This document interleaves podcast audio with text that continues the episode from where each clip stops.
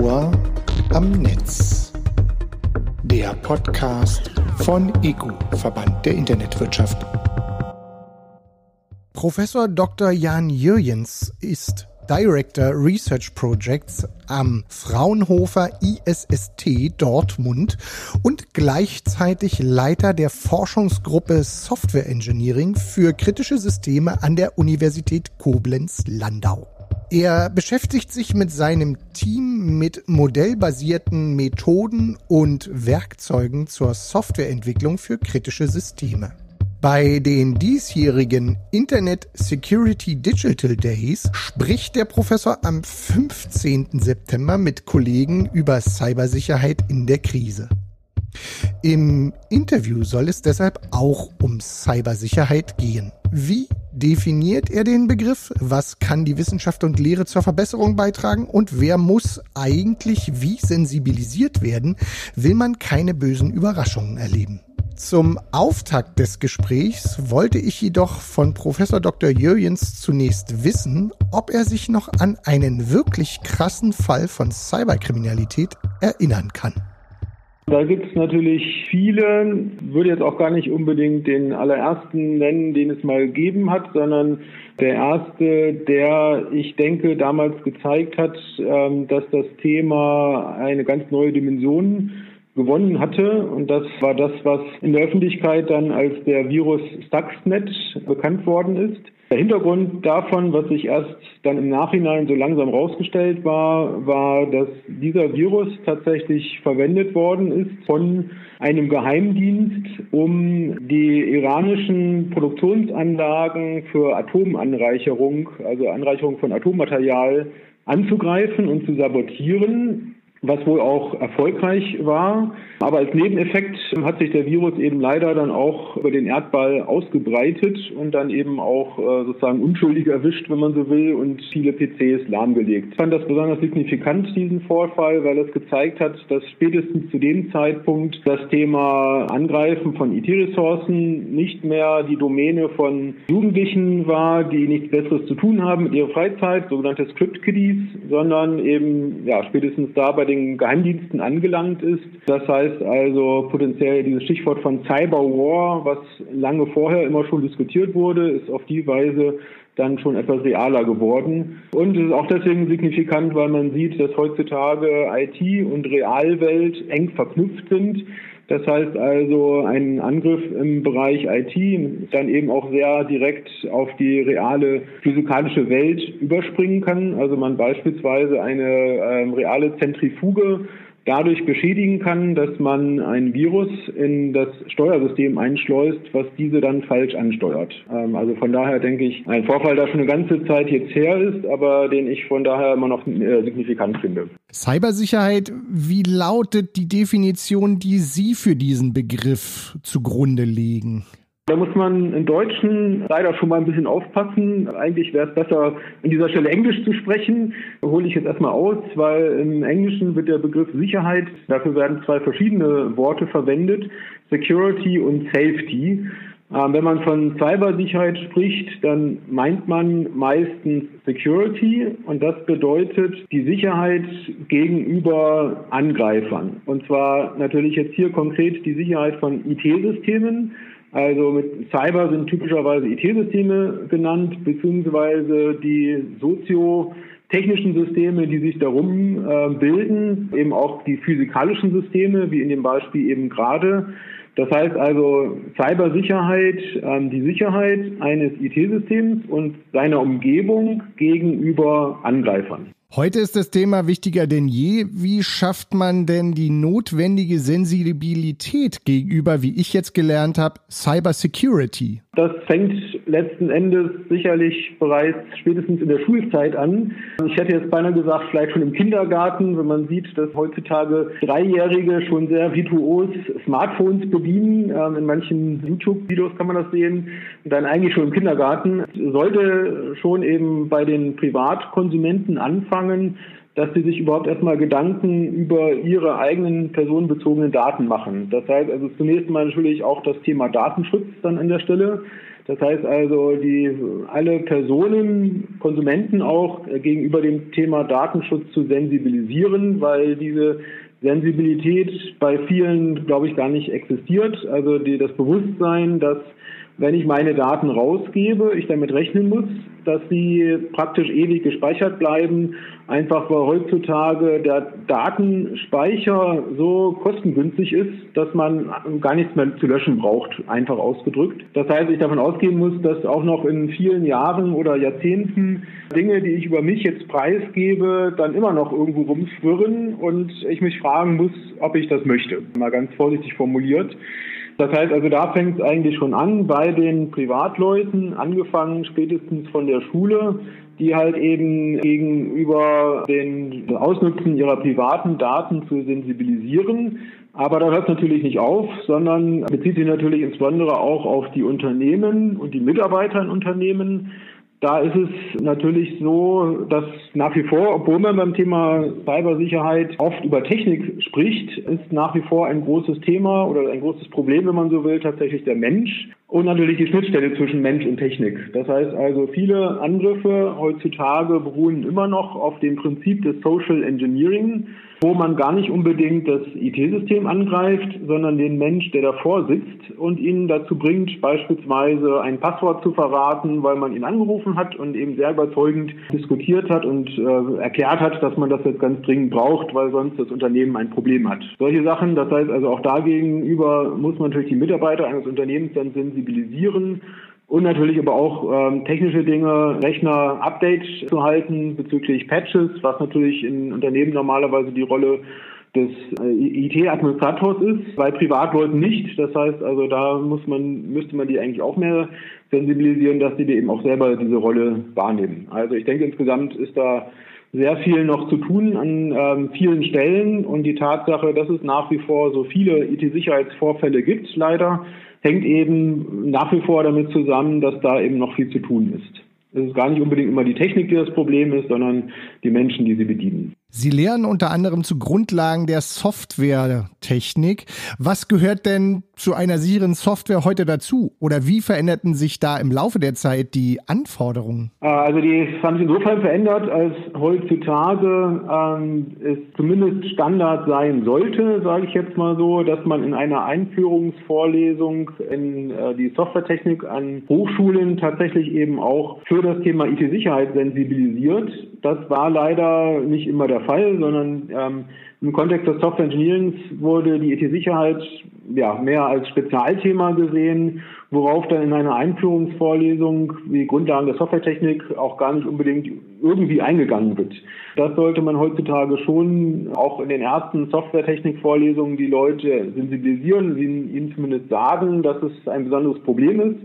Aus Sicht der Softwaretechnik ist es natürlich ein Teil der Qualitätssicherung, sicherzustellen, dass die Software nicht nur zufällige Bugs hat, die zufällig zu Problemen führen kann, sondern eben auch Schwachstellen, die von Angreifern ausgenutzt werden können. Im Rahmen einer solchen Einführung sollte man erklären, dass das eben ein sehr wichtiger Teil der Qualitätssicherung ist und dass klassische Ansätze für die Qualitätssicherung, wie beispielsweise Testen, nur begrenzt geeignet sind, um auch wirklich IT-Sicherheitsanforderungen durchzusetzen oder zu zeigen, dass sie erfüllt sind weil Testansätze typischerweise ja, auf ähm, statistischen Ansätzen beruhen.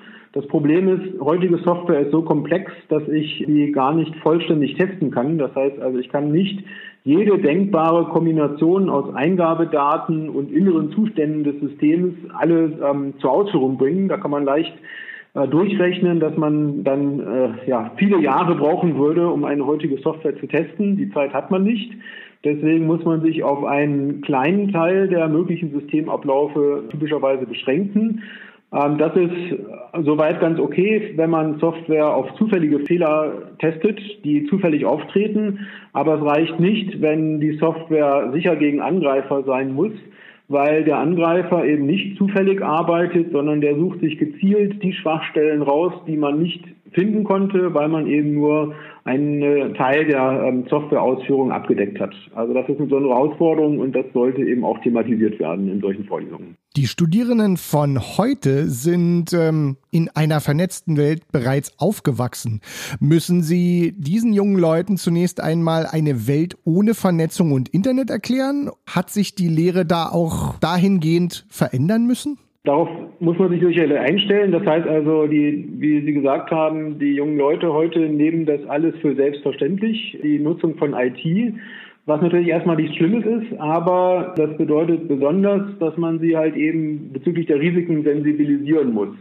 Das heißt also frühere Generationen, für die das alles noch das viel gerühmte Wort Neuland, darf ich an der Stelle zitieren, für die das halt eben noch Neuland war, die hatten vielleicht, waren vielleicht von sich aus noch etwas vorsichtig und haben sich gedacht, was passiert denn jetzt, wenn ich hier meine Daten preisgebe, wer kriegt die denn und was macht er damit? Die jungen Leute von heute, die denken das erstmal gar nicht so, weil für die ist es normal, das haben sie von Kindesbeinen an gemacht, die Eltern haben es ihnen vorgemacht, also wird das schon alles in Ordnung sein. Das einerseits, gut, sicherlich natürlich ein Vorteil, dass die Leute da jetzt so einfach und so leicht unterwegs unterwegs sind in dieser neuen Welt, aber Gleichzeitig muss man sie umso mehr sensibilisieren bezüglich der Risiken, weil die natürlich im Zweifelsfall erst lange später sich manifestieren. Wenn halt dann mal jemand die Daten nutzt, dann ist es halt zu spät. Also oder missbraucht für Zwecke, die für die sie eigentlich nicht gedacht waren, sage ich mal. Heute agieren verschiedenste Hard- und Softwaresysteme miteinander. Das haben Sie schon so ein bisschen skizziert. Plattformen und Schnittstellen sind zur Basis für neue Geschäftsmodelle geworden.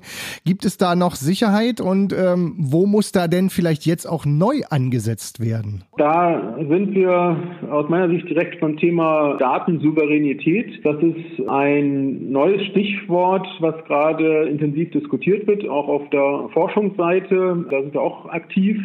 Werden gerade auch tatsächlich technische Infrastrukturen entwickelt, um den sicheren und vertrauenswürdigen Austausch von Daten über verschiedene Systeme und Schnittstellen hinweg zu ermöglichen.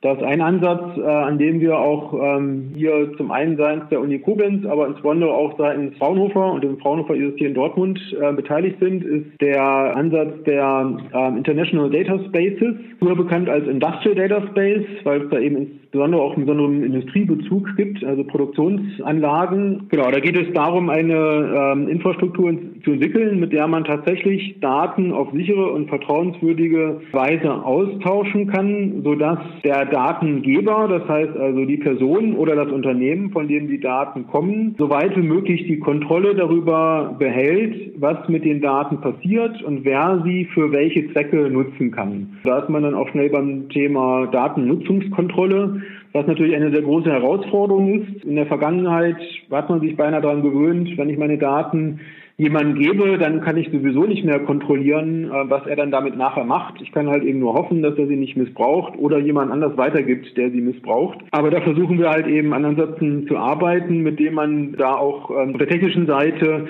Unterstützung bekommt, um da ähm, das Risiko eines Missbrauchs ähm, so weit wie möglich zu reduzieren. Herr Professor Dr. Jürgens, woran forschen Sie denn aktuell sonst noch? Abgesehen von dem aktuellen Anwendungsbeispiel des International Data Space, das ich gerade schon erwähnt hatte, arbeiten wir auch allgemeiner an Methoden im Bereich des Software Engineering mit dem Ziel, wie wir es vorhin ja auch schon diskutiert hatten, äh, dem Ziel, die Software tatsächlich eben von der Entwicklung her schon sicher zu machen. Das Problem ist dabei, in der Vergangenheit war es leider oft der Fall, dass Software von den Softwareherstellern erstmal versucht wird, so schnell wie möglich zu entwickeln, um der Erste auf dem Markt zu sein, was natürlich auch eine nachvollziehbare Motivation ist. Gerade in diesem Bereich hat sich oft herausgestellt, der Erste, der auf dem Markt war, der hat den Markt dann auch dominiert. Der zweite oder dritte, der gekommen ist, selbst wenn das Produkt eigentlich besser war, hatte dann erstmal einen schweren Stand. Das ist einfach die Erfahrung in diesem Bereich. Hat dazu geführt, dass man eben Produkte so schnell wie möglich versucht auf den Markt zu bringen und hat leider in Bezug auf IT-Sicherheit dazu geführt, dass man in vielen Fällen äh, dieses Thema erstmal nach hinten gestellt hat. Man hat sich erstmal gesagt, wir wollen ein Produkt haben, das soll funktionieren, das soll Funktionalität haben, die wir demonstrieren können, die auch funktionieren sollte, äh, möglichst auch keine funktionalen Bugs haben. Ähm, das Thema IT-Sicherheit ist leider eine Sache, die man auf der Produktdemo, die man da vorstellt, erstmal nicht so sieht. Also, dass sich jemand in das Produkt einhacken kann oder nicht, das würde man ja auf der Demo, ähm, wo man das Produkt erstmalig vorstellt, sowieso nicht sehen. Das heißt also, das wurde in der Vergangenheit leider oft erstmal ausgeblendet, was eben auch ein großer oder ein wichtiger Grund dafür ist, dass wir so viele Probleme in dem Bereich haben. Und da arbeiten wir eben in unserer Forschung daran, Ansätze für die Softwareentwicklung zu entwickeln, mit denen man äh, IT-Sicherheitsanforderungen von vornherein mit berücksichtigt und einem das halt eben nicht passieren kann, dass man sie halt eben erstmal ausblendet und nachher ein großes Sicherheitsproblem bekommt. Das ist also auch eines unserer aktuellen Forschungsthemen. Und dann bleibt mir eigentlich bloß noch erstmal schon mal Danke zu sagen für diesen netten Einblick. Zum anderen habe ich ja quasi so ein bisschen eine Frage, mit der wir in den Schluss gehen können. Wer muss denn aktuell mehr an seinem Bewusstsein für Cybersicherheit oder Cybersecurity arbeiten? Die Gesellschaft oder die Wirtschaft? Ja, also diplomatische Antwort natürlich beide. Würde vielleicht die Gesellschaft, wenn ich jetzt wirklich äh, mich da festlegen müsste, eigentlich auch zuerst sehen, weil letzten Endes die Wirtschaft hat natürlich irgendwo auch das Ziel, rentabel zu sein. Die Unternehmen haben dieses Ziel. Sie müssen das Ziel haben, weil ansonsten, wenn der Konkurrent rentabler ist, dann ist man irgendwann von der Bildfläche verschwunden. Das heißt also, in der Vergangenheit war es eigentlich schon so, dass die Gesellschaft sich überlegen musste, wie viel Sicherheit wollen wir denn, also auch im Bereich IT-Sicherheit. Und letzten Endes ist es dann die Aufgabe der Politik und der Gesetzgeber, auch die Unternehmen dazu zu bringen, dieses Niveau an Sicherheit eben tatsächlich dann auch einzuhalten. Es ist natürlich letzten Endes tatsächlich eben auch eine ja, nicht triviale Frage, wie sicher man sein möchte. Man kann natürlich leicht sagen, ja natürlich 100% sicher, aber wer sich in dem Bereich auskennt, der weiß, dass hundertprozentige Sicherheit sowieso nicht existiert. Erstens. Und zweitens ist es halt immer ein Trade-off zwischen Sicherheit und Funktionalität. Je mehr ich von der Software erwarte, desto mehr erhöhe ich äh, prinzipiell eben auch das Risiko, dass was schiefgehen kann. Ähm, insofern ist es halt eben tatsächlich eine nicht triviale Frage, wie sicher genau man sein möchte. 100 Prozent schafft man nicht. Da muss man irgendwo Abstriche machen das, und da muss man einen Trade-off machen zwischen dem, was man erwartet von der Software und dem Risiko, was man bereit ist einzugehen. Das müssen letzten Endes die Nutzer von Software, also letzten Endes die Gesellschaft, die muss dann den, der Wirtschaft letzten Endes auch klare Regeln vorgeben, was ja heutzutage auch schon der Fall ist. Es gibt ja verschiedene Gesetze im Bereich IT-Sicherheit, im Bereich Compliance und natürlich muss auch darauf geachtet werden, dass diese dann eben auch eingehalten werden. Herr Professor, ich bedanke mich ganz herzlich für dieses Gespräch. Letztendlich bleibt einem immer nur zu wünschen, bleiben Sie gesund und ganz herzlichen Dank. Ja, gleichfalls und ebenfalls herzlichen Dank für das Gespräch. Das Ohr am Netz. Der Podcast von EGU, Verband der Internetwirtschaft.